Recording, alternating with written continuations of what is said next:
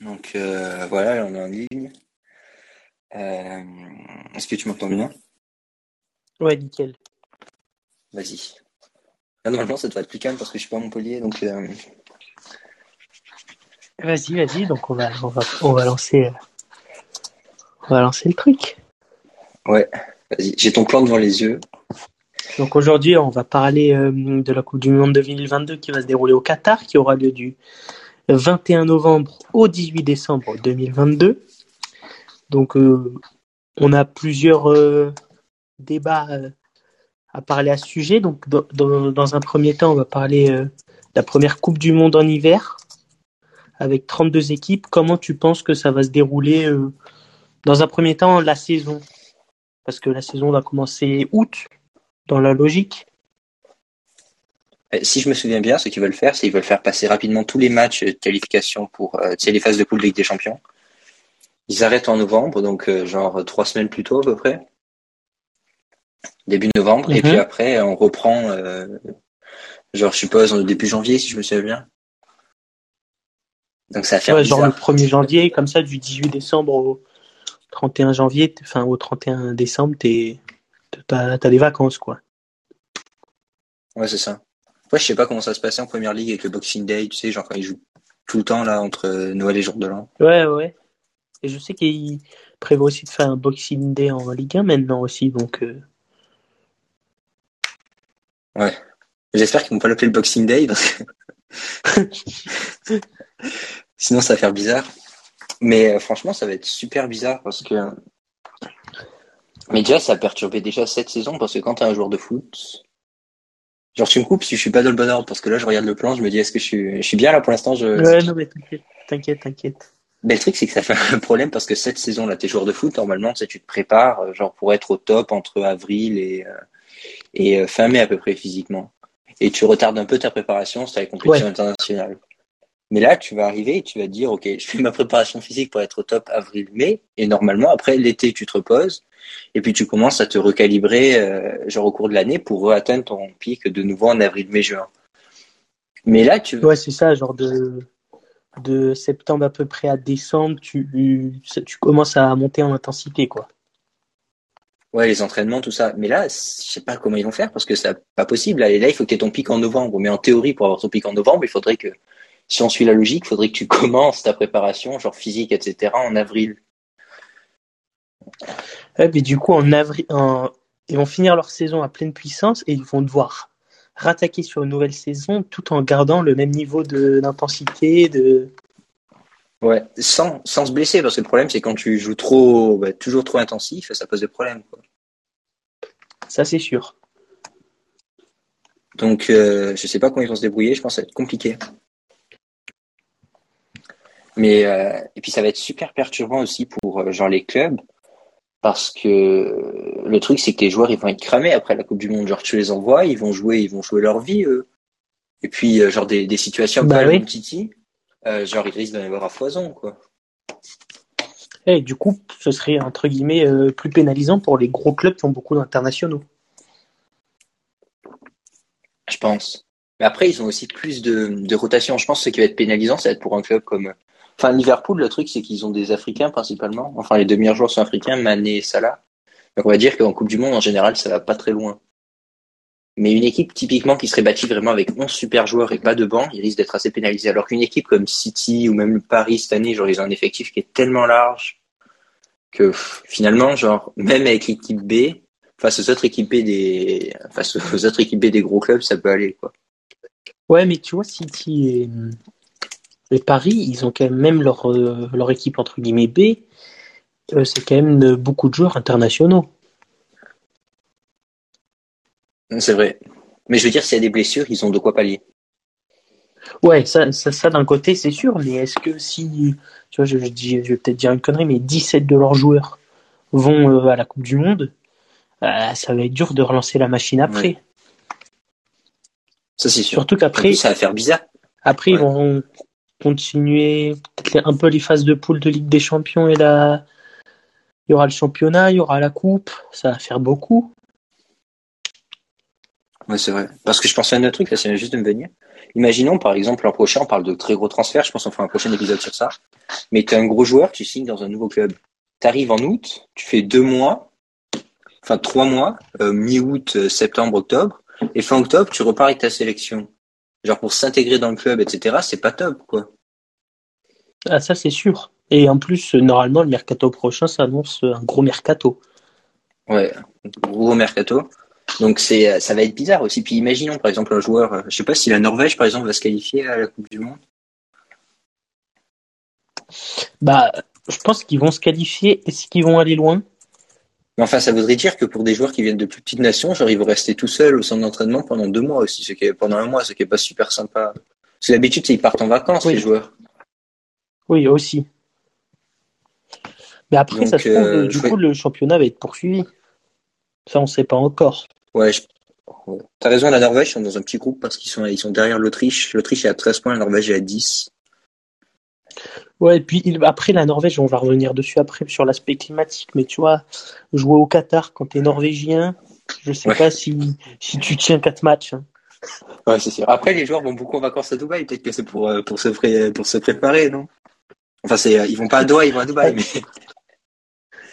Ah, c'est c'est peut-être pour ça, mais tu vois, les pays nordiques, style Finlande, Norvège, Danemark, même Angleterre, on y reviendra après, hein, mais Ouais. J'ai des doutes sur leur performance euh, sur cette Coupe du Monde 2022. mais après, je sais pas, genre, le, le Qatar, quelle température Parce que je crois que dans le désert, il peut faire froid. Donc, euh, peut-être pour les Vikings, ça peut être pas mal.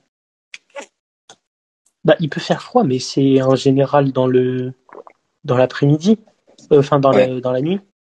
Alors que là, euh, tu, si les stades ils sont climatisés, euh, alors qu'on est en hiver au Qatar, c'est qu'il doit faire sacrément chaud. Et puis c'est c'est assez humide, assez sec. Donc c'est, je pense que t'as pas Ouais, trop d'air. Donc euh, Ouais. Enfin, moi, moi, je serais joueur de foot, j'aurais une meilleure, j'aurais préféré aller jouer à un autre endroit, mais que le Qatar, quoi. Ah, Ça, c'est sûr. Mais du coup, c'est surtout aussi ça. Comment ils vont se préparer, euh, les joueurs, pour jouer euh, face, à ça- face à cette chaleur? Ouais, ça, je sais pas. Mais en plus, ce que je me dis, c'est qu'il y a aussi, normalement, il y a une période, tu sais, normalement, où tu vas jouer, euh, genre, euh, début novembre. Genre, tu vas faire tes matchs internationaux avant la Coupe du Monde, etc. Mais euh, ça, ça peut faire Mhm. beaucoup de déplacements parce que, genre, le Qatar, c'est pas à côté.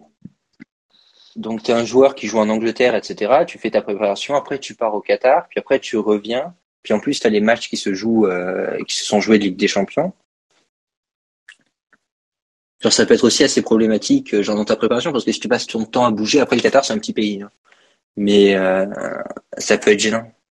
Ouais, je crois que tous les, tous les stades sont quasiment dans la même, euh, dans la même ville ou quoi. Enfin, ça va pas être euh, éparpillé, je crois, trop le- les déplacements au Qatar même. Mais ce, ce qui est assez logique en soi. Et donc, donc sur le Qatar, après, je pense qu'il y avait, il y avait un autre truc qui est, qui est assez bizarre. C'est-à-dire que, genre, normalement, tu sais, tu joues dans une ambiance. Genre, c'est super important. Mhm. Moi, je les attends pas très haut, euh, genre l'équipe qatari hein, au mondial. Hein. Genre l'ambiance dans, dans les stades, euh, enfin, ça va faire bizarre. Tu passes, euh, imaginons, tu passes du Camp Nou à Old Trafford, et puis là on te dit c'est la Coupe du Monde, mais euh, genre il y a pas un bruit ou il y a pas. Bah, faut voir si euh, du coup euh, les gens vont être autorisés à, à se déplacer. Donc, par exemple, des supporters français, des supporters anglais, des, enfin, des, des supporters des équipes nationaux, et pour euh, pour que les places soient pas trop chères, qu'il y ait des prix d'avion abordables, mais- parce que le Qatar c'est quand même assez coûteux. Euh, Ouais, mais c'est- exactement là où je voulais en venir. C'est que sur ça, genre le truc, c'est que ton patron, tu lui dis bon, je pars en juin, juillet là. Te dit normal, c'est les vacances, t'as le droit. Là, en France, Ouais. t'es obligé de prendre trois semaines euh, le truc, euh, trois semaines l'été, donc c'est normal. Bon, tu vas voir la Coupe du Monde, etc. Euh, là, par contre, on te dit, ton patron, il te dit, ben, enfin, tu vas dire à ton patron, non, mais moi, finalement, maintenant, cette année, il va falloir partir entre le 21 novembre et le 18 décembre, au moment où tu finis l'année, tu sais, où il faut clore les dossiers, etc. Oui, il va peut-être être un peu moins chaud, quoi. ça c'est sûr. Après, bah, les entrepreneurs, enfin, qui n'ont pas d'employés et tout, eux, ils pourront y aller et mettre en mettre en pause leur entreprise, mais c'est vrai que ça va être compliqué. Et surtout que si tu prends tes vacances là, ça veut dire que t'as pas vraiment, tu peux pas vraiment prendre tes vacances de Noël. Et et t'as pas Ouais. de vacances l'été prochain. Ouais, c'est ça, quoi. Franchement, c'est pas ultra sympa, quoi. Après, plus, je euh, sais pas si ça marche comme ça dans tous les pays. Je sais qu'en France, euh, ça va être peut-être compliqué pour aller voir des matchs. Mais Bah. Après, je pense qu'il y en a certains, ils vont finir, ils vont finir à Dubaï, hein. Genre, ils vont aller à Doha, puis après, ils vont aller à Dubaï. Ils vont, ils vont rester là-bas, mais, euh, ouais, je pense que ça va être, puis franchement, c'est assez compliqué parce que nous, à la limite, on peut se placer sur un point de vue d'Européens, c'est pas si loin. Par contre, tu te places du point de vue des Sud-Américains, t'es à l'autre bout du monde, là. Euh, bah, nous, on a quoi 5-6 heures de décalage? Ouais, t'as facile 12 heures de décalage par rapport au à l'Amérique du Sud ou l'Amérique du Nord. Ouais.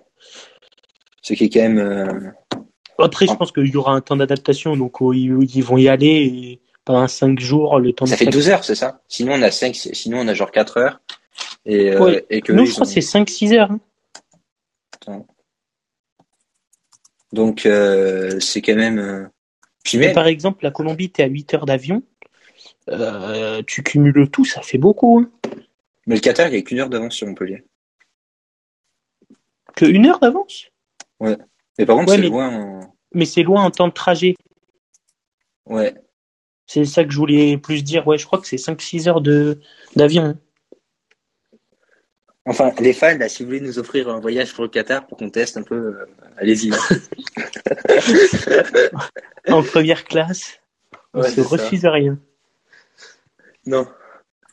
Euh, donc, non, mais je voulais dire même pour les préparations, genre, euh, parce que normalement, tu sais, tu vas faire préparation avec des. euh, Enfin, tu rentres dans ton pays, là. Tu es en Europe euh, en... jusqu'à fin octobre.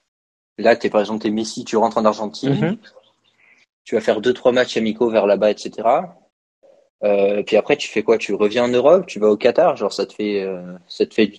Bah, peut-être que, tu vois, je me disais peut-être que les pays vont direct aller, euh, tu vois, bam, t'as la trêve pour la Coupe du Monde. Les pays vont direct au Qatar, ceux qui sont vraiment loin.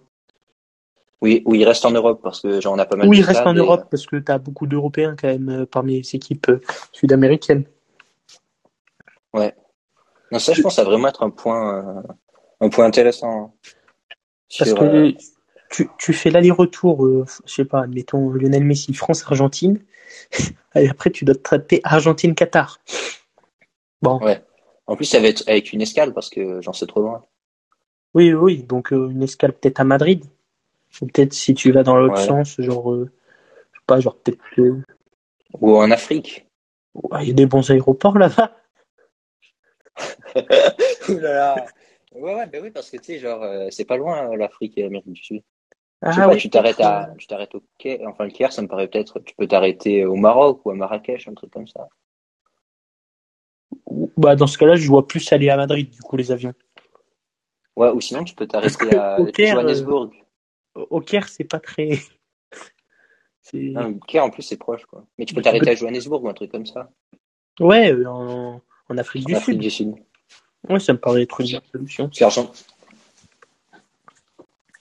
Euh, donc voilà. Je sais pas si t'as des trucs à rajouter sur. euh, Non, c'est bon. Donc là, on peut, on peut passer à l'aspect climatique. Donc pour les joueurs, on en a un peu parlé, mais euh, comment ils vont gérer ça, cette chaleur extrême, notamment, euh, comme je l'ai dit, les pays du Nord, style euh, Norvège, Islande, je sais pas s'ils y seront, peut-être la, Suède, le Danemark, peut-être même la Russie, l'Ukraine et même, l'Angleterre, qui sont des pays où la chaleur est globalement vers les 20 degrés au maximum. Et souvent vers les 11, euh, 11 voire même moins euh, en hiver. Là, ils vont arriver là-bas, ils vont peut-être faire 30, 40. Comment ils vont, ils vont gérer ça et comment ils vont être performants euh, aussi, quoi? Mais déjà c'est le premier reproche. Je me souviens bien, genre ils ont parlé de la Coupe du Monde et tout le monde s'est dit la chaleur. Donc il y avait deux solutions, si je me souviens bien, c'était soit on foutait la clim dans les stades, Ce qu'ils ont Euh, fait. ce qu'ils ont fait, et puis en plus ils l'ont mis en hiver. Donc après, genre sur, Mhm. sur l'impact climatique, je pense que franchement les joueurs ils sont habitués à jouer à peu près partout. Je vois pas des équipes être moins performantes. Genre simplement parce que euh, genre il fait peut-être un peu plus chaud, etc. Je crois que le pire, c'était euh, quand tu vas jouer, tu sais, au Pérou ou à La Paz où tu as des, altitudes pas possibles et là tu perds ton souffle, là c'est compliqué. Honnêtement, je suis pas sûr. Que... Ouais, mais du coup, les Anglais, par exemple, 90% ou peut-être 95% de l'équipe anglaise joue en Angleterre. Est-ce que euh, du coup, bah, du coup, ils sont pas trop habitués à ces chaleurs-là parce que quand tu joues en Champions League, souvent c'est la nuit, donc il fait souvent un peu plus frais ou tu as des choses comme ça. Est-ce que du coup, euh, ils vont pas être impactés par cette chaleur? Parce que je regardais les, les températures, elles sont assez moyennes au Qatar. On est sur du 20 et 24 à peu près au mois de décembre. Ouais, mais t'as, je crois que l'air il est sec ou il est humide ou un truc comme ça et que c'est irrespirable. Non, c'est possible, mais je veux dire, ça peut pas être pire parce que c'était quoi cet été là? C'était quoi? Ils jouent en Roumanie, c'est ça? Il faisait une température abominable, c'était genre 45 degrés, il y avait, c'était ultra humide. Ouais, c'était en Hongrie. En Hongrie. En Hongrie, il faisait à Budapest? Ouais. Ouais, donc euh, donc ça, je pense, c'était, je pense que franchement, ça, l'effet climatique a été compensé par le fait qu'ils aient déplacé en hiver. Quoi, ça veut pas dire que déplacer en hiver, c'est c'est positif parce qu'évidemment, ça a continué, ça a perturbé les joueurs, etc. Après, je, je sais pas trop. Je pense que le décalage horaire, ça peut faire des trucs. Mais après, il va y avoir aussi le, la clim. Et comment, euh, tu vois, ça peut rapporter un peu de froid, ça va rapporter du souffle. Euh, comment ils vont aborder les joueurs la climatisation dans les stades? Mais je pense que s'ils mettent la clim, c'est qu'il n'y a pas de vent déjà, donc ça. Enfin, j'ai vu les turbines, t'as as, l'impression qu'il y a un avion qui décolle, quoi. Hein.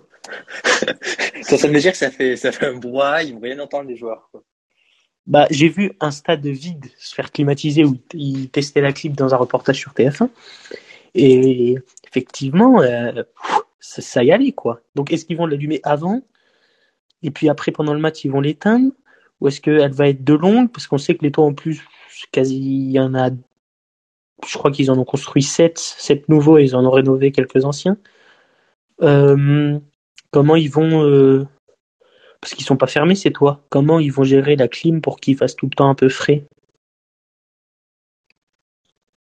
Ça, je sais pas. Honnêtement, j'en sais rien. Après, peut-être qu'ils ont des systèmes, peut-être que la clim aussi, elle peut juste servir en aération, tu vois. Enfin, genre pour faire circuler l'air.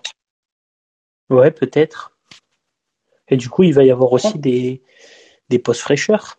Combien il va y en avoir?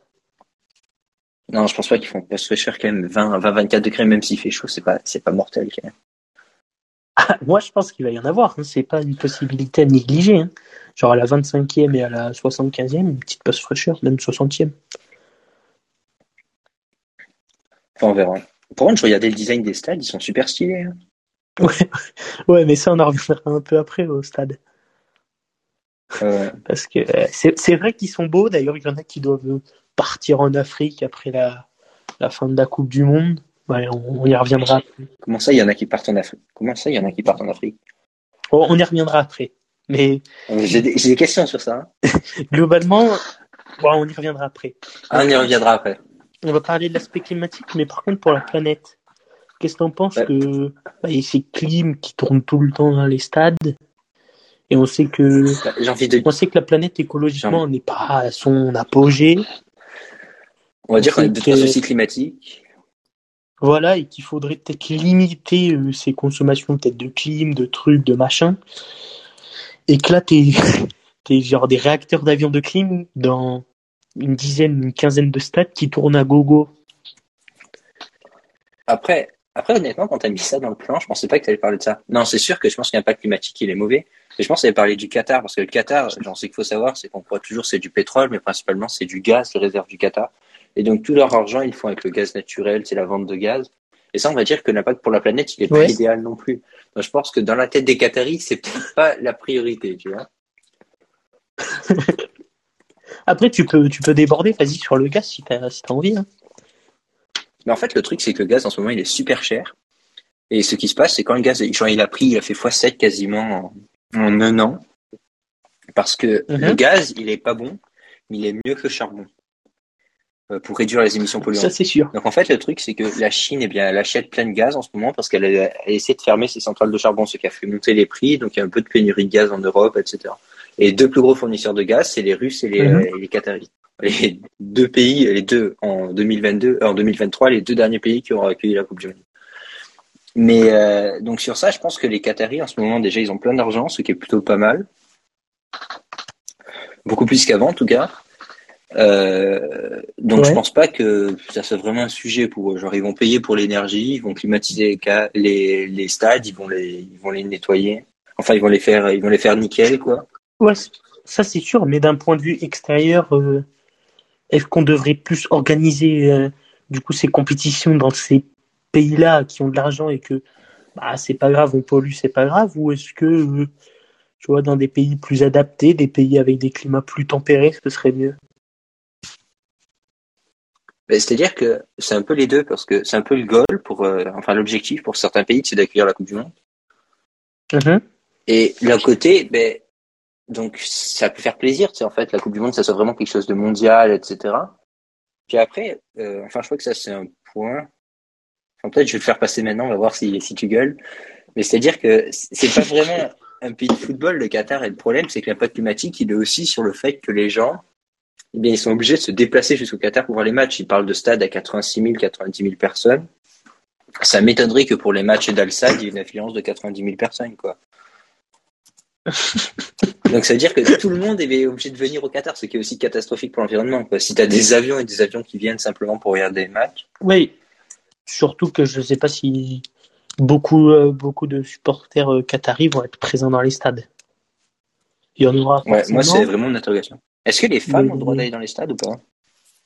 Aucune idée. Je pense que peut-être que les femmes d'autres pays auront le droit avec euh, les tenues. Avec leur mari. Mais non, avec leur tenue appropriée, tu vois, le voile, tout ça, tout ça. Mais apparemment, les femmes, elles sont autorisées à rentrer. Ok, mais du coup, avec euh, la tenue appropriée, non? Non, pas besoin de porter le voile.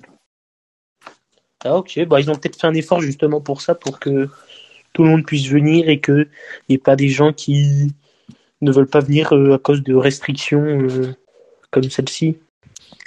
Et pour eux, pour eux, niveau business, c'est intéressant d'avoir les femmes aussi, quoi. aussi. Parce que ça fait, ça fait, potentiellement, ça fait deux fois plus de personnes qui vendent des places, etc., tu vois. Ça, c'est sûr. Oui, c'est sûr. du coup, oui, c'est indéniable.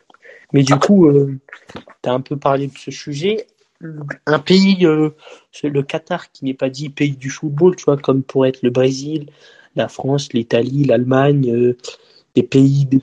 Mais même la Russie avec le RSS, elle avait une histoire de football, quoi. Oui, oui, même la Russie, mais plus maintenant, mais dans son ancien temps, oui, elle était puissante. Donc, ça pouvait, entre guillemets, se comprendre que ça joue en Russie. Là, est-ce que l'argent enfin, d'un point de vue, euh, tu prends par rapport à la FIFA, est-ce que l'argent n'a pas pris le dessus par rapport à la passion euh, du football même et que du coup, bah, la FIFA, ils se sont dit, bah, on va là où on nous donne le plus d'argent et par exemple, je sais pas, moi je vais dire que, on va dire que le Mexique voulait organiser la Coupe du Monde. Et du coup, il y a eu le Qatar, c'était entre ces deux par exemple. Et du coup, bah, je sais pas, le Qatar, il proposait des 8 milliards en plus et du coup, ils sont allés là-bas. Ouais, je pense qu'il y a deux trucs. A une affaire de corruption derrière. Genre, euh, ça, ça a été euh, quelque chose. Je pense qu'il y a eu de l'argent, des valises d'argent qui ont circulé, qui sont tombées dans des mains, genre sans faire esprit. Par exemple, elles ont été abandonnées dans la dans la salle de conférence. Euh, bon, ça, personne ne le saura, mais et après, je pense vraiment le truc qui est fort, et j'en ai, un tout petit peu parlé, c'est ce passage à la Coupe du Monde, à force d'élargir la Coupe du Monde, en la faisant passer en 1958, je crois qu'il devait y avoir huit équipes, un truc comme ça. Ouais, c'est ça. C'était des. Bah, je crois que c'était des camps Platini joués là. Ouais, c'était. Ouais, ça commençait en quart de finale, quoi, les trucs. Tu commençais en quart et t'avais la finale directement. Après, je crois que. Donc, euh, t'avais. Euh, non, il y avait tout. Ouais, ouais, non, rien. Et là, et là on a fait, on a fait qu'élargir, euh, qu'élargir ça. Ouais, du coup, là, on sera à 32 équipes pour cette Coupe du Monde en hiver, là, au Qatar. Ouais, donc, assez. Je regardais, en 1958, il y avait quatre groupes et quatre groupes. Donc en gros, il y avait 16 équipes. 16 équipes, ok. Donc, et là, on est à 32. Et donc le problème, c'est que quand tu doubles les, les équipes, ça, double, ça fait plus que doubler le nombre de matchs. Donc euh, sur l'impact financier, je pense aussi qu'il est sur le fait que les gens pour pouvoir, euh, enfin pour pouvoir organiser la Coupe du Monde, ça devient de plus en plus coûteux parce qu'il faut de plus en plus de stades, il faut de plus en plus d'infrastructures. Donc tu as des pays comme le Qatar qui essaient de s'acheter une image en faisant ça, En disant on est un pays moderne, on fait, on construit les stades, on, on attire les footballeurs, etc. Donc c'est qu'ils se construisent une image, mais tu as les autres pays qui sont peut-être un peu, qui ont peut-être, qui pourraient peut-être mettre l'argent, mais qui le font pas simplement parce qu'ils se disent mais attendez c'est trop là. Euh, genre j'ai des normes qui sont importantes. Si je veux par exemple si l'Espagne voudrait accueillir la Coupe du Monde, ça serait un peu la galère parce qu'il faudrait qu'elle mette ses stades à niveau. euh. Donc c'est Ouais, un peu comme la France l'a fait à l'Euro 2016. c'est ça. Mais par exemple, on a vu qu'avec l'Euro 2021, en fait, en fait l'Euro 2020, euh, genre ils ont choisi une organisation européenne parce qu'il n'y avait aucun pays qui était prêt à supporter le l'entièreté du coût de l'euro, quoi. Ouais, c'est sûr. Après, il y a aussi une histoire de. Parce que c'était euh, les 20 ans ou les 40 ans enfin, de l'euro et du coup, ils voulaient le faire dans toute l'Europe. Ouais. Sauf en France, parce qu'il avait eu en 2016 un peu débile, mais bon. Ouais. D'ailleurs, ça c'était pas forcément juste que Non. parce que, que les finales sont en Angleterre. Non, et oui, d'ailleurs, les Anglais ont failli racheter toute la compétition. Les Ouais. Anglais sont, sont capables d'organiser un euro chez eux. hein. Non, mais on va dire qu'il y a quoi? Il y a cinq pays en Europe, par exemple, qui pourraient accueillir tout l'euro. Bah, il y a la France, il y a l'Allemagne, l'Angleterre, euh, Italie et Espagne. Ouais, c'est ça. Mais ça voudrait dire que potentiellement, tu en aurais un tous les 20 ans et peut-être un sixième groupe de pays qui pourrait. euh, Ouais, mais je me souviens que l'Euro 2012, c'était euh, c'était deux pays qui s'étaient alliés. C'était Ukraine et je vais pas la voir l'autre. Je vais te dire. Je sais que le- Enfin, pour- peut-être c'était la peut-être la Biélorussie, Pologne et Pologne, Ukraine. Pologne Ukraine. Donc peut-être que ça, ils vont faire ça. Et je sais que pour, pour la Coupe du Monde 2024, Il y avait 16 équipes en 2000, euh, euh, 2012. Coupe du Monde 2026. 2004, c'était à Grèce, c'est ça? Non, Coupe du Monde 2026. Je sais qu'ils vont. Ouais. euh, normalement, c'est prévu que ce soit Mexique, Canada et États-Unis. Non, mais là, justement, je pense que là, vraiment, on est arrivé à l'apogée du problème. Genre, on arrive sur une compétition où il y a 48 équipes. C'est beaucoup trop pour un seul pays. Euh, surtout pour des pays qui sont vraiment pas de football, comme les États-Unis. Les États-Unis, à la limite, ils pourraient accueillir facilement. Après, c'est c'est un pays de football, euh, surtout pour les femmes. Et donc, c'est peut-être bien aussi. C'est euh, là où c'est la, la, la ligue principale des femmes au football. Et c'est bien aussi que le football le, se développe aux États-Unis euh, et que la Coupe du Monde pour que les femmes puissent euh, aient envie de jouer, tu vois.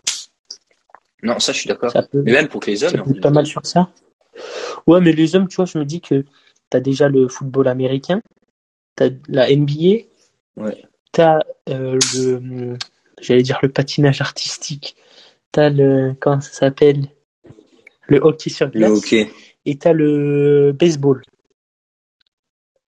Ils ont déjà, Ouais. ils ont déjà assez sport les mecs à choisir pour que, en plus, tu rajoutes le foot, même si on voit que beaucoup plus d'Américains s'imposent dans les, dans les effectifs européens. Ça, c'est vrai.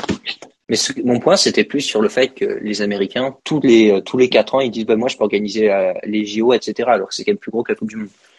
Et là, on Ouais, ça, que, au moment où ils voulaient organiser la Coupe du Monde, bah, ils ont dit, oh, pourquoi on dirait pas avec le Mexique et le Canada? Ça veut dire que non seulement il n'y a pas une grosse volonté de- d'organiser la Coupe du Monde, puis en plus, ils se disent, mais putain, c'est beaucoup de matchs et c'est la galère. Et là, par contre, pour les joueurs, il y a un vrai souci, c'est que si tu joues au sud du Mexique ou en Alaska, enfin, j'espère qu'on peut les faire jouer en Alaska, genre, t'as 10 000 kilomètres, quoi. Après, je crois que normalement, les phases de poule vont être regroupées dans des endroits spécifiques et que, genre, euh, il y a des conférences, on va dire la conférence Est et la conférence Ouest, et que bah, il y aura une partie de la finale en conférence Ouest et une partie de la finale en conférence Est, tu vois. Des, une partie des huitièmes de Ouais. finale et la finale va jouer à un lieu précis. Ils auront peut-être un temps de récupération. Après, on sait que on le voit beaucoup au, bah, au football américain et au basket. Surtout au basket, ils jouent quasiment tous les 2-3 jours. Euh, ils, ils prennent les avions bon, et ils ont quand même le. Tu vois, tu, tu joues à Los Angeles, tu dois aller jouer à New York le lendemain, ils sont habitués, quoi. Ouais, ça c'est Ouais, sûr. mais les joueurs de foot, moins.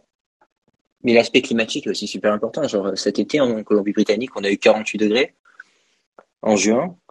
Euh, tu te Mhm. retrouves dans cette conférence, tu joues à 48 degrés, toi tu fais tous tes matchs à 48 degrés, la partie fait super chaud, genre c'est la côte ouest américaine, enfin à partir du Canada. Ah oui.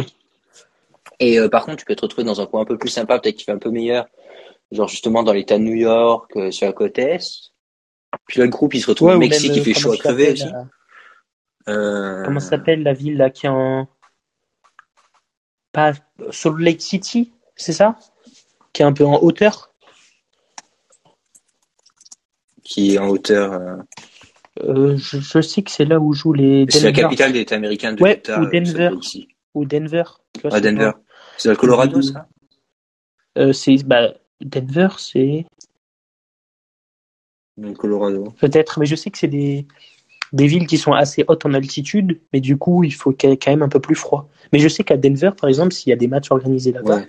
je sais qu'il y a beaucoup de joueurs de basket qui aiment pas parce que il y a l'altitude qui rentre en compte, comme tu l'as dit précédemment dans le podcast. Donc, en- donc, en, donc en fait, il y a quand même un vrai débat sur euh, la géographie, où tu joues, où tu vas. Et je sais pas, par exemple, Ouais, tu joues à c'est sûr. Cancun, euh, ça te fait pas. euh, Déjà, ça sonne comme une télé-réalité, genre c'est pas très sérieux, quoi, mais. euh,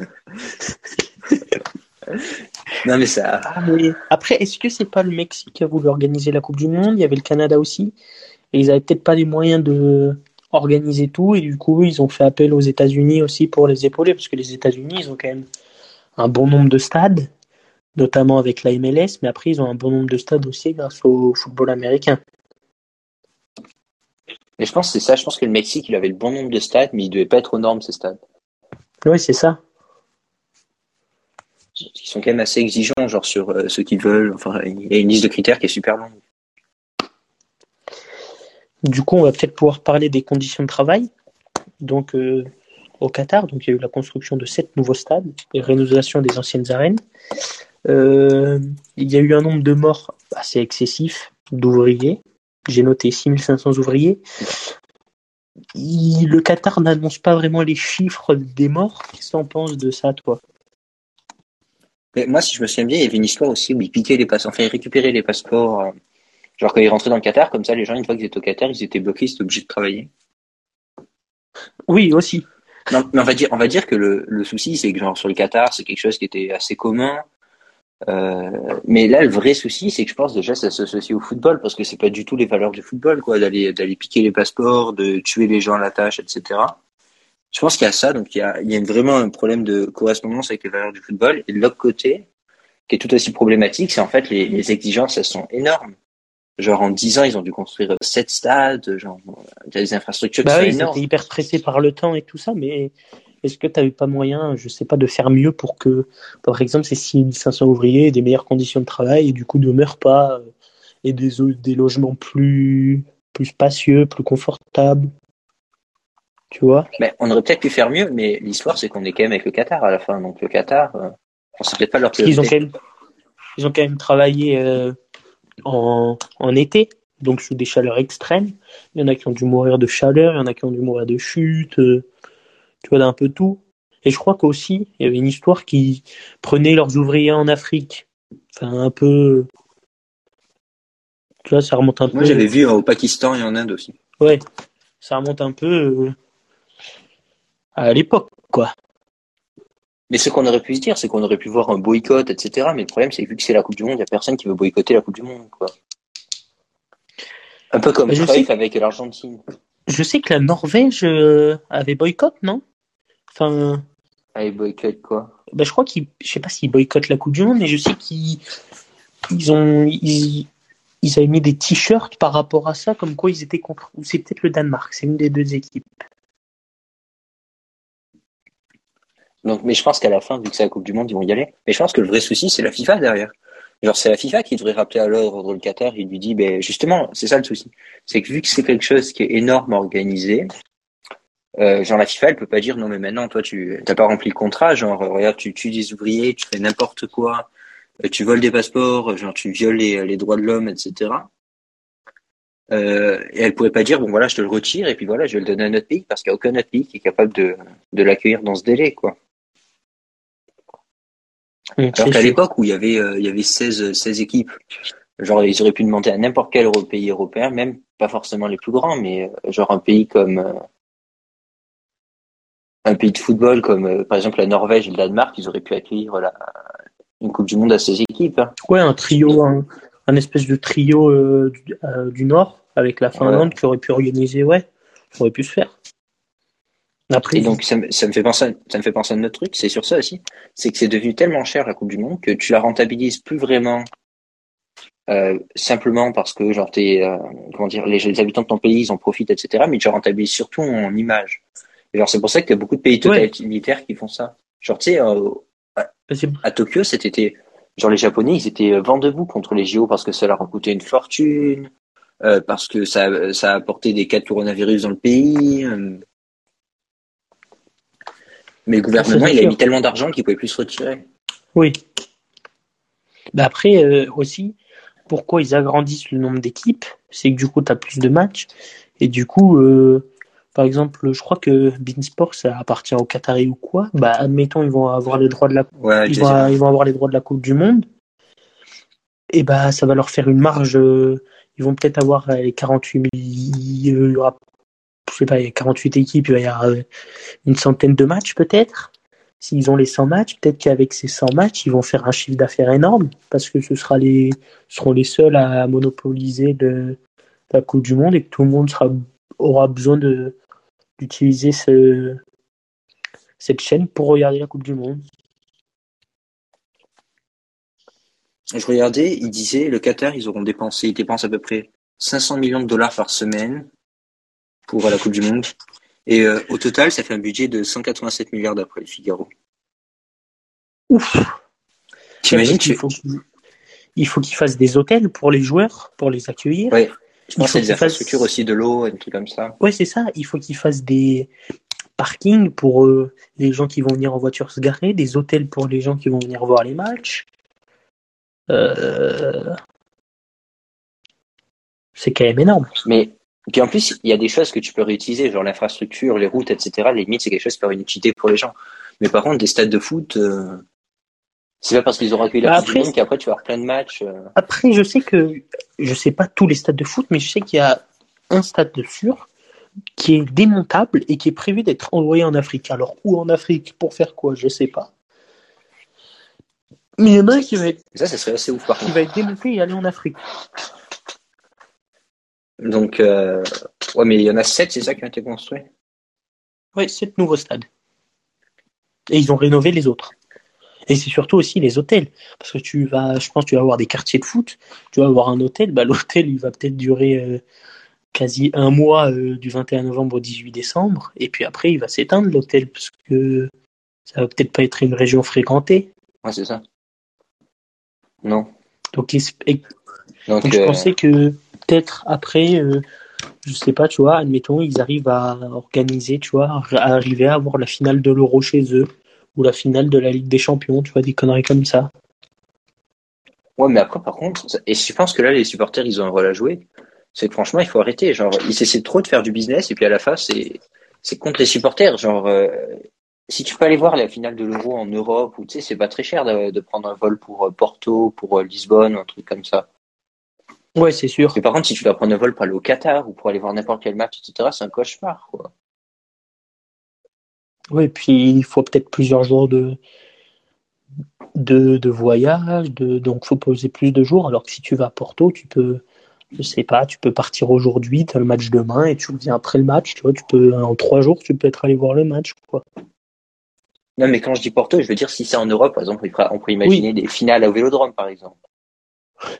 Oui, non, mais là, non, mais, on mais ça prend serait un pas cas personnel. Mais là, on prend un cas, on prend un cas personnel. non, mais. parce, que, parce que là, au vélodrome, on est en hiver, quoi. C'est bon. Hein. Non, mais c'est ça. C'est-à-dire qu'au au, au vélodrome, ça permet, ou en vélodrome, dans des stades semblables partout en Europe, ça permet à n'importe quel Européen, au moins une fois dans. On va dire tous les 10-15 ans, d'avoir ouais. un stade qui est à proximité de chez lui. Mais s'il commence à les jouer euh, au milieu de nulle Non, mais part, je vois là, ce que tu veux dire. Ça tuerait le, ça tuerait le football. Mais saturer le football tel qu'on connaît. Je pense que les gens, à la fin, ils finiraient par connaître le football que parce que ceux qui voient la télé. Mmh. Je suis d'accord. Donc, euh, donc c'est triste ça. Mais sinon, juste je regardais les budgets, mais c'est ça quand même assez impressionnant, même pour un pays comme. Si ces chiffres sont euh, sont vrais. Ce qui m'étonne parce que ça me paraît quand même assez délirant comme ça. Mais ça voudrait dire que si on fait moitié, moitié, enfin la moitié, ça veut dire à peu près 187 milliards d'euros, ça fait quoi 200 milliards de dollars pour la France, si elle voulait accueillir une Coupe du Monde, maintenant, imaginons que ça lui coûterait moitié moins cher que le Qatar parce qu'elle a plus d'infrastructures, etc. Tu imagines 100 milliards d'euros? Genre, c'est ce qu'on met sur l'éducation chaque année. Euh... Ouais, mais est-ce que la France, par exemple, on va dire la Coupe du Monde 2030 aurait besoin de sortir ces sommes, ces sommes astronomiques? Parce que tu as déjà, as déjà un bon nombre de stades en France, mais du coup, ouais, il faudrait en rénover certains. Vu que les Coupes du Monde, il y a de plus en plus d'équipes. Ouais, c'est vrai que ouais, ça ferait énorme. Mais après, ça, ça, peut créer une dynamique positive de rénover les stades parce que ça peut réattirer justement des joueurs, des gens dans les stades, quoi. Ça, c'est sûr. Mais après, euh, mais après, au Qatar, en l'occurrence, ils ont pas de, ils ont, enfin, j'ai pas envie d'avoir des Qataris qui débarquent demain chez moi, mais euh, genre, on va pas dire que les équipes du Qatar, elles fassent rêver grand monde, quoi. Non, c'est bah elles font rêver des mondes pour euh, une fin de carrière où tu peux toucher beaucoup des gros contrats et être assez peinard puisque tu sais que tu vas jouer des gens euh, quand même de niveau assez faible. Après, je pense qu'on va faire un épisode entier sur le sport business et sur et sur le fait que les clubs, que les clubs, ils, veulent toujours générer de plus en plus d'argent et c'est souvent au détriment du spectateur. Bah, d'ailleurs, on va, je pense que le prochain épisode, on va parler de ça, un peu de la, la Super League qui s'est fait démanteler au final. Ouais. Du championnat. Première Ligue, moi je voulais faire. Ouais, et du rachat justement de, Newcastle. Ouais. Ça, prochain épisode. Donc là, on va parler euh, de nos pronos. En premier temps, de nos pronos pour la France. Donc, euh, on, s'est demandé chacun trois joueurs qui pourraient s'imposer dans le 11 de la France en 2022. Donc, on va rappeler le 11 titulaire qui a joué, euh, qui a gagné la Ligue des Nations. Simon, tu peux me le rappeler? Ouais. Euh, mais est-ce que je, est-ce que je le remplace par les, genre t'as Loris à gauche. Non, tu, dis les, tu dis l'équipe qui avait pendant le Final le Fort, l'équipe titulaire pendant la finale, et les joueurs que tu vois s'implanter en, enfin s'imposer dans, dans ce 11 en, équipe de France en 2022 à la Coupe du Monde. Mais c'est-à-dire que Kanté, je le remets pas dans le 11. Euh, c'est compliqué parce que tu était blessé ou avait le Covid. Hmm. Ok. Bon, t'avais Loris, il avait une défense à 3 devant Loris. T'avais avais Varane, Kimpembe et euh, Koundé. Et je crois que Varane était au centre. Ouais. Et t'avais Hernandez. Euh, euh Et t'avais Hernandez à gauche et t'avais Pavard à droite. Mais des fois, il interchangeait avec Kimpembe. Euh, devant, t'avais euh, Chouameni, t'avais Pogba. Mm-hmm. Puis tu avais le trio d'attaque avec Griezmann et puis deux pointes avec euh, Mbappé et Benzema. Ok, donc donc moi je pars, je pars, du principe que Chouameni il sort de l'équipe pour refaire entrer Moi aussi. Kanté. Moi aussi parce que je vois si Kanté était là, je pense qu'il aurait joué à la place de Chouameni. Donc là, les trois joueurs qui vont s'imposer pour toi dans ce 11, sachant qu'en finale on a choisi quatre parce que on en a un en commun. Moi je te propose qu'on part de la défense. Moi, je. Allez, bah, je, je vais dire mon premier joueur. Vas-y, parce que j'ai. En fait, je voulais le dire en premier parce que j'ai peur qu'on ait choisi le même en défense. bah, je pense qu'on a choisi le même, mais j'ai choisi Mike Maignan. Non, moi non. Vas-y. Ah, pourquoi Mike Maignan Lloris, il est quand même euh, sur la fin de sa carrière, même s'il est toujours très performant. Maignan est très jeune, il va vite s'imposer. Je pense que d'ici 2022, très clairement, Ménian peut prendre la, la place de titulaire indiscutable dans ces cages. Surtout s'il est, euh, est champion d'Italie avec, euh, avec la Milan. Bah ça, je sais même pas s'il va être champion d'Italie, mais je sais que c'est un gardien très fort sur penalty. Et c'est toujours important. Et c'est quand même un gardien qui est jeune et il est grand.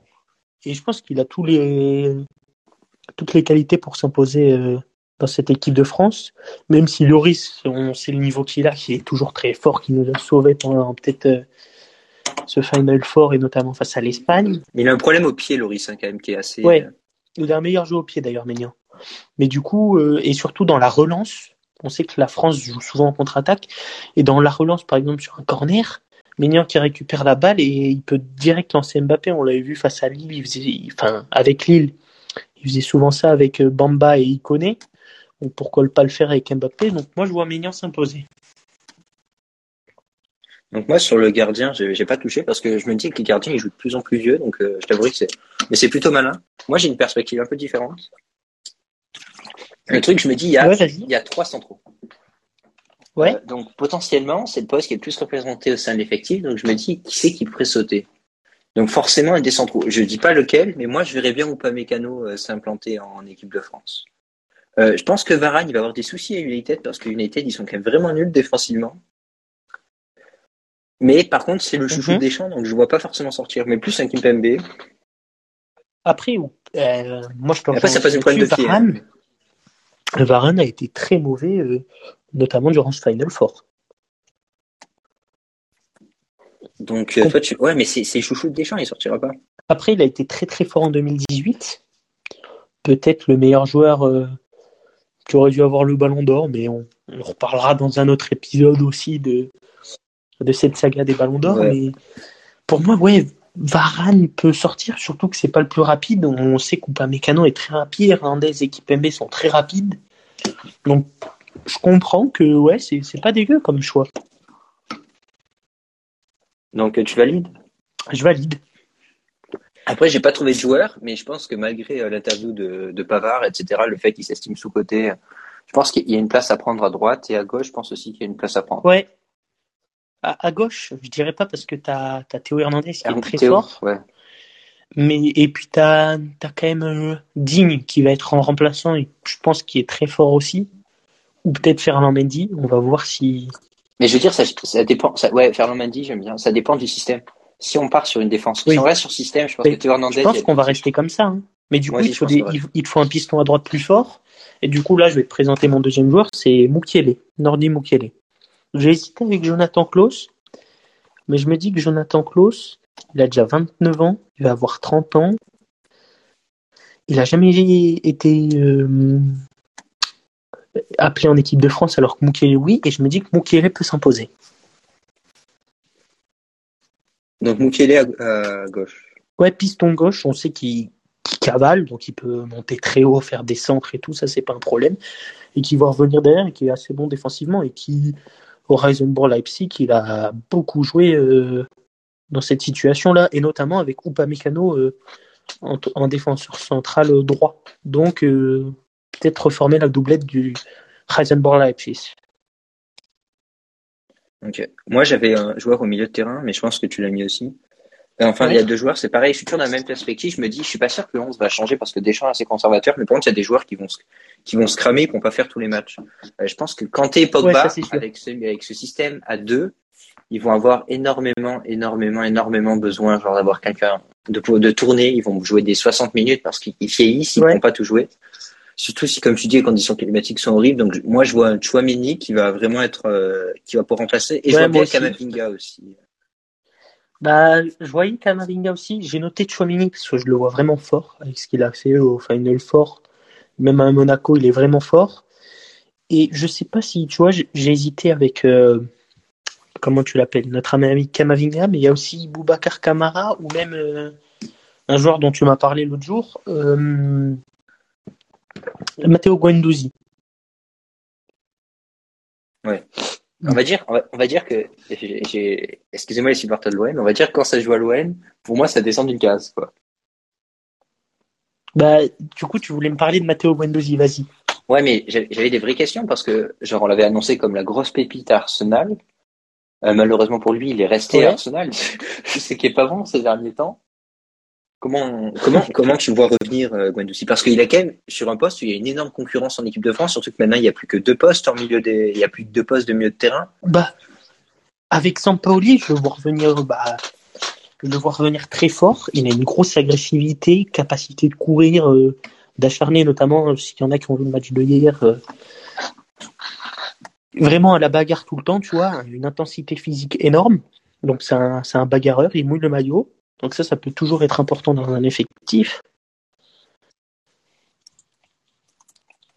Et euh, Parce qu'il y a Awar et Ndombele aussi qui sont, euh, Ouais, mais Awar a plus ce profil milieu offensif, et puis là, avec lui, on n'est pas étincelant non plus. Et euh, Ndombele, c'est ça le gros problème, c'est que tout le monde dit que c'est une bête physique, et un article qui en parlait notamment, mais le problème c'est qu'il joue 60 minutes euh, à chaque fois en première ligue, à la, fin il est cramé. Et euh, on sait que Awar et Ndombele n'ont pas été appelés sur ces derniers rassemblements, donc dans, et ni même Camara, donc je vois plus dans la logique Chouameni, Kamavinga peut-être revenir, et, et du coup Matteo Guendouzi.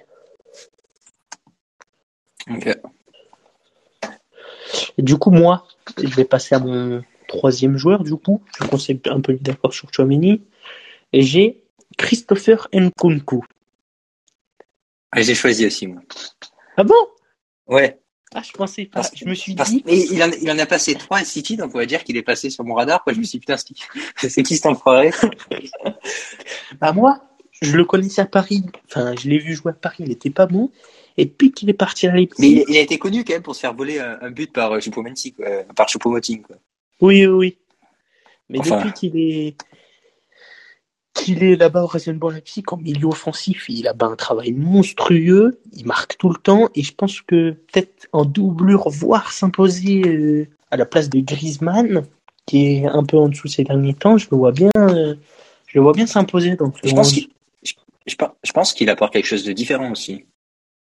Oui, Moi, j'aurais, j'aurais bien vu dans un système aussi, peut-être pas forcément, euh, plutôt à la place d'un Benzema ou de Mbappé, en fonction des formes, etc. Parce que Benzema, il va être. Ouais, aussi, il peut, il peut jouer à leur poste aussi, mais tu vois, à la place de Griezmann en milieu offensif ou même en double attaquant, ouais, comme tu dis, je pense qu'il peut vraiment être présent. Et je sais que Griezmann n'a pas vraiment de doublure en équipe de France, qu'il faudra un peu le reposer. je trouve que l'alternative Nkunku est pas mal. Donc euh, sur ça, après, je pense que le truc, c'est qu'en 2016, euh, tout le monde nous disait, mais vous avez que des super ailiers en équipe de France. Là, par contre, on a un vrai problème d'ailier. C'est pour ça aussi qu'on fait monter, comme tu dis, les pistons gauche, bah, etc. Après, on a Mbappé qui peut jouer ailier. On joue avec justement des pistons, oui, parce que comme tu dis, on a le problème de d'ailier. Donc euh, forcément, tu es obligé de jouer avec des pistons, parce que tu as Coman Dembélé qui sont souvent blessés. Après, tu as Moussa Djabi, qui n'est pas vraiment blessé et qui est quand même dans la régularité, donc pourquoi peut-être pas s'imposer lui aussi sur une aile. En plus, il était euh, dernièrement dans les rassemblements, donc pourquoi pas. Mais euh, ouais, ça va. En fait, ça va quand même être problématique parce que si on n'a qu'un système de jeu, ça va être. Euh, enfin, je sais pas trop comment. Après, je pense que déjà, il ne va pas avoir qu'un système de jeu. Parce qu'après, il y a un autre joueur moi, qui me plaît, euh, qui me plaît beaucoup en ce moment. Euh, genre encore au milieu de terrain, mais un milieu de terrain encore avec un profil différent. J'aime beaucoup Lemar, je trouve que c'est il, est en grande forme en ce moment. Ouais, mais lui, c'est plus quand même offensif, je trouve. Mais tu voudrais, mais le problème c'est qu'il fait, il joue au milieu de terrain à l'Atlético, mais il joue assez haut sur le milieu de terrain. Et dans cette configuration, en France, il n'y a pas vraiment de poste pour lui. Ouais, c'est ça. Je pensais aussi à lui, mais oui, donc cette euh, équipe de France là, il, je le vois pas s'imposer, quoi. Enfin, dans ce système de jeu-là. Après, je pense que Rabiot, c'est un bon joueur, mais je pense qu'il faut trouver une sale ambiance, donc on n'en veut pas, quoi. Bah, je sais pas s'il faut une sale ambiance, c'est plus sa mère, mais on sait que bah, il a fait un euro extraordinaire. Rabiot, il a joué à tous les postes qu'on lui a demandé, il a été plutôt bon. Donc moi, moi j'aime bien Rabiot. Il apporte aussi un profil différent. Mais tu le ferais jouer où? Tu le ferais jouer piston gauche? Non, non, du tout. Je pense que déjà Rabiot serait remplaçant et que par exemple il pourrait remplacer un Pogba ou un Kanté. Ah ouais, mais ça, nous fait du monde dans le système. C'est dommage parce que là on a une vraie force au milieu de terrain. Mais ouais, qu'on n'avait euh, pas ces dernières années. Mais par contre, euh, genre on n'a que deux joueurs quoi. Après, bah justement, c'est pour ça que ces deux joueurs-là au milieu de terrain, faut que ce soit des des hargneux et des bêtes physiques, et on sait que Pogba et Kanté le sont, et Rabiot et Chouameni le sont. Ouais. Après aussi, il y a peut-être des joueurs que je vois bien se relancer. Genre, euh, j'avais vu des rumeurs comme quoi Martial il prépare partir à Dortmund si Haaland y part. Je pense que Dortmund c'est une super équipe pour se relancer. Martial c'est un joueur. Bah, Martial il a été très bon. On l'a vu notamment. Bah, c'était face à la Finlande au rassemblement euh, français où Mbappé n'était pas là. Il a quand même très bien combiné avec euh, Griezmann et Benzema, même s'il s'est un peu effacé. Il, c'était pas le, joueur euh, du trio qui dominait, mais il a fait des bonnes passes, il s'est joué en 1-2. Moi, j'aime bien, j'aime beaucoup Martial. Hein. Je pense que. Mais je pense qu'il faudrait qu'il soit plus décisif en club pour Oui. être euh, indiscutable. Et peut-être Je verrais bien à la place d'un Ben Yedder ou un truc comme ça. Qui et peut-être aussi travailler sa finition. Ouais, ça c'est sûr. Et après, il y a Marcus Thuram, genre là qui est blessé en ce moment, mais on l'a vu à, à l'Euro. Oui, d'ailleurs, ça peut être un, un ailier euh, pour la France. S'il y a un Coman ou un Dembélé, c'est, ça verrait être absent. Enfin, je pense que je pense qu'il y a des trucs. Après, est-ce qu'il y a trois joueurs pour toi, genre s'il y a trois jeunes que tu voulais euh, que tu verrais, tu dirais putain ces trois jeunes, je pense qu'en 2022 ils vont être monstrueux. Bah, déjà, je pense que je prends Chouameni et Nkunku. Sûr. Ouais. Euh, Mais pas forcément français, genre tu verrais qui. Ah, tu veux, bah, ça, on peut en, en revenir après. Du coup, trois joueurs qui vont rayonner dans cette compétition, tu veux dire? Ouais. Hors équipe de France. Comme ça, on est clair. Ouais. Je dirais bien Pedri. Ou, parce que l'Espagne monte en puissance et, notamment sur ce Final Four, même qui a fait un euro, une demi-finale de l'euro, et qui, euh, là, euh, sur ce Final Four, n'avait pas tous ses joueurs disponibles, donc je me dis que, que l'Espagne peut monter et que Pedri peut être euh, la star. Ouais. T'en as d'autres, toi? Des... Ben, moi je pense qu'il y a, il y a un joueur, mais après le problème c'est sa sélection. Ouais, c'est Haaland. C'est Haaland. Et non, il y en a un Ouais. autre aussi. C'est Bellingham de Dortmund. Après, c'est l'Angleterre. Ouais, mais c'est bien le souci. Parce que genre l'Angleterre au milieu de terrain ils sont pas si forts que ça, donc je pense qu'il va être titulaire. Mais après, euh, Ah, Declan Rice, c'est solide. Le milieu de lead, c'est solide aussi. Ah ouais, après, euh, s'imposer à la place de Mason Mount, pourquoi pas. mais euh, donc oui, je verrais bien. Mais après, bon l'Angleterre, etc. Il est plus jeune que nous ce joueur, hein, ce qui fait assez mal, gars. Mais il y a des. Euh, S'il part de Dortmund, moi je resterai à Dortmund à la perspective de la Coupe du Monde, c'est pour pas avoir à s'adapter à un nouveau club, etc. Et après, je verrais bien Fatih avec Ouais. l'Espagne. Oui, Fatih aussi, ouais. Qui a été international hier. L'Espagne, l'Espagne, euh, l'Espagne qui a quand même une grosse équipe, enfin qui est en train de se construire une équipe. Peut-être qu'on en parlera dans un prochain Bah épisode. C'est ce, c'est ce que je te disais. Là, oui, l'Espagne, euh, ils ont fait un Final Four euh, vraiment top. Et pourtant, c'était pas leur. Euh, il n'avait pas les joueurs qu'ils voulaient réellement. Parce que je pense que dans le milieu, ils voulaient pas coquer. Ils préféreraient avoir Pedri. Enfin, il y a plein de conneries comme ça. Ils préféraient avoir, avoir euh, peut-être un Ansu Fati, euh, un. Comment il s'appelle? Un Pablo Sarabia, ou plein de trucs comme ça. Ouais. Enfin, je trouve que l'Espagne, si Fatih il, il répond aux promesses, je pense que ça peut être vraiment ce qui a manqué à l'Espagne, genre on va dire des 10-12 dernières années, c'est un attaquant quoi. Depuis qu'il y a plus Torres et Villas, c'est un peu la catastrophe en attaque en Espagne. Après, il y a Ferran Torres aussi qui s'impose et Oriazabal. Ouais. Donc, ouais, ça peut, peut former un trio qui fait assez peur et technique. Après, ils me font pas très peur pour ces Coupes du Monde parce que je pense que la Coupe du Monde, quand même, il y a une vraie question d'expérience. On l'avait vu, l'équipe, on a commencé à construire en 2014. Euh, là, je les vois encore peu c'est sûr. Après, il y a la malédiction euh, des Coupes du Monde où l'Italie, euh, qui gagne en 2006, euh, en 2010, s'est éliminée en phase de poule, ainsi de suite pour l'Espagne, ainsi de suite pour l'Allemagne. et là, c'est la France. Donc, faut. Il faut, là, il faut garder la tête froide, il faut qu'on reste Ouais. euh, focus. Exactement. Et du coup, euh, tu verrais d'autres joueurs euh, rayonner? Mais après, je pense qu'il y a des joueurs qui vont rayonner, mais ça va pas forcément être des surprises, tu vois. Genre, je pense que Kevin De Bruyne, il va arriver au top. Ouais, mais est-ce que la Belgique non plus n'est pas en train de s'affaiblir? Si la Belgique s'affaiblit très clairement, surtout défensivement, il n'y a plus personne. Ouais. Non, la Belgique est assez faible. Euh, Hazard, ça dépend si Hazard se relance, ça peut aider un peu. Le Brésil, Euh, peut-être après, moi, Vinicius, je le trouve pas très bon. hein. il revient bien avec euh, avec comment ça s'appelle? Avec le Real Madrid il devient chaud hein. On verra, on verra. Le Brésil, l'Argentine, je pense, je pense qu'ils vont avoir une mauvaise équipe.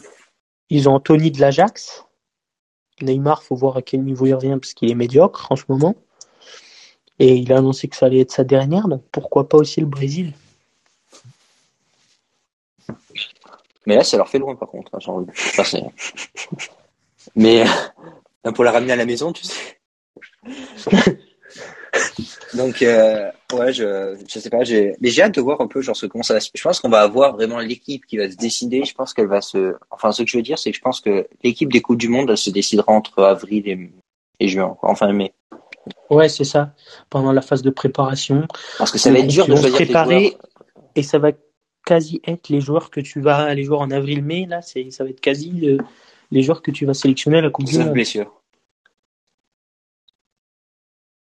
Ouais, il faut faire gaffe au- aussi Voilà. aux blessures. Ouais, parce que ça, c'est chiant, par contre. parce que, non, mais, non, mais c'est chiant aussi pour se dire que si tu fais, tu commences à, l'été, tu sais, tu fais ta préparation avec telle équipe et là que tu as un gros joueur qui casse. Nous, franchement, le sûr. plus gros risque en équipe de France, c'est si un des deux latéraux, un des deux là, enfin, on va dire si Hernandez il se blesse, c'est problématique quand même pour l'instant. Puis après, je pense que le vrai souci, c'est Mendy, ouais, si on a un des deux devant qui se blesse, genre Mbappé ou Benzema, grosse blessure, là, ça devient vraiment problématique, par contre.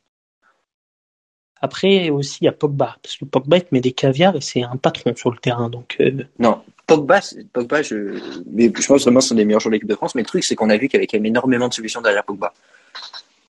Alors qu'on perd Mbappé ou Benzema. ouais, mais Non, c'est moins bon comme solution, je suis d'accord.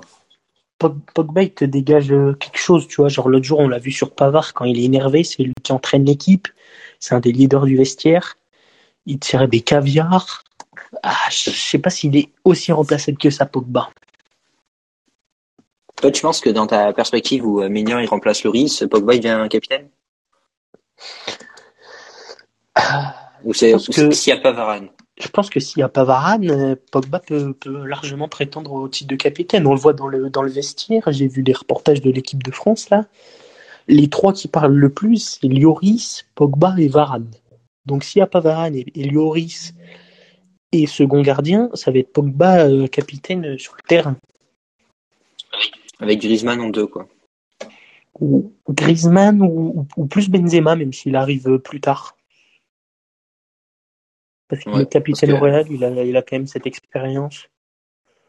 Après, je pense qu'il va y avoir un vrai débat aussi en équipe de France, c'est qu'on a vu que les trois devant, ça marche pas si bien que ça non plus. hein.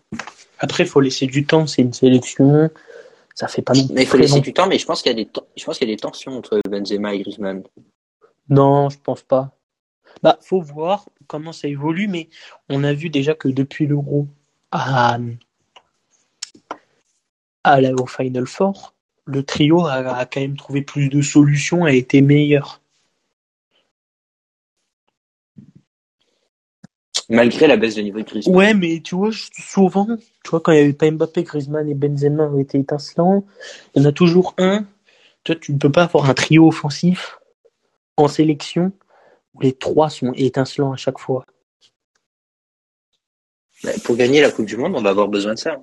Parce qu'on n'est pas, Ouais, mais en fait, si t'en as deux étincelants et qu'un qui est un peu moins bien, mais qu'on gagne, ça suffit. Ouais. Mais je pense que sinon la priorité pour la Coupe du Monde, et on l'a vu à l'Euro, c'est que par contre cette fois, il faut vraiment qu'on se présente comme un leader, comme une équipe qui veut gagner. Genre le souci, c'est qu'à l'Euro, on est arrivé, on a essayé de reproduire la recette de la Coupe du Monde où en fait on n'avait pas vraiment de plan de jeu. On s'est dit bon, on va jouer en contre, on va, on va marquer, on va gagner. Genre ça a marché contre l'Allemagne parce que l'Allemagne prenait le ballon, etc. Ça marche beaucoup moins bien. Maintenant, les gens ils savent que c'est à nous de faire le jeu, c'est à nous de nous imposer quoi. Ah bah oui, on est champion du monde en titre, c'est à nous de montrer qui, qui sont les patrons. Et juste, mais justement sur ça, il y a beaucoup de travail. On est... Oui, aussi. Mais bon, Deschamps a son équipe, il a jusqu'à 2022 pour, euh, pour faire le travail nécessaire. Il lui reste un peu plus d'un an. Ouais. Ouais. Bon, bah on va clore euh, ce podcast euh, sur la Coupe du Monde 2022. J'espère Ouais. que ça vous aura plu. Euh, Simon va vous mettre les time codes dans les commentaires. c'est moi qui fais ça. Ouais, Non, euh, mais je, le ferai- je le ferai, je le ferai la prochaine fois parce que je prendrai une feuille de papier comme ça quand on change de sujet, genre tu sais, je mettrai les, les trucs parce que là, ok, ça marche. Parce que moi, je, en fait, je peux pas le faire, je vois pas le temps. tu vois pas le temps? Sinon, je l'aurais fait, mais du coup, je peux pas le faire. Donc, dans- la prochaine fois, vous aurez les time codes de, de- du sujet qu'on a, qu'on a abordé. Et, et voilà. T'as as, peut-être euh, un mot de fin à dire? Peut-être Lick le. Bon, je vous souhaite une bonne soirée. Là, je suis content. Il y a deux auditeurs, Charlie et Chase. je suis pas sûr qu'ils parlent français, mais. Moi Euh... non plus. hey, hi guys. Et euh, ben, lâchez un commentaire si ça vous a plu et puis voilà. Et euh, prochainement, on va parler de quoi dans un nouveau podcast? Ben, on a dit que le prochain c'était Première Ligue et euh, Super League et Ouais, Super League, puissance financière. Allez, c'est vendu. Vas-y. Cette semaine. Allez. Tchuss Ciao.